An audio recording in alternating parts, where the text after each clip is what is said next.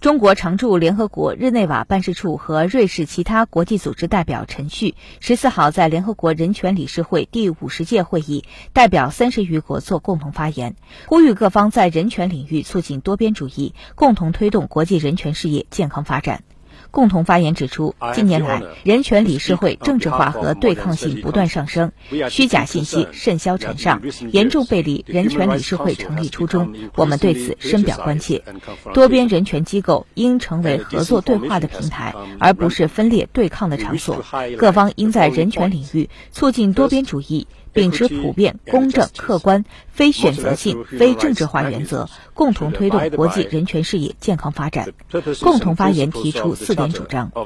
一是坚持公平正义，多边人权机制应恪守联合国宪章宗旨和原则，弘扬全人类共同价值，反对将人权问题政治化、工具化，反对双重标准和以人权为借口干涉会员国内政。二是坚持开放包容，各方应加强团结，在平等和相互尊重基础上开展建设性对话与合作，扩大共识，减少分歧。相互借鉴，共同进步。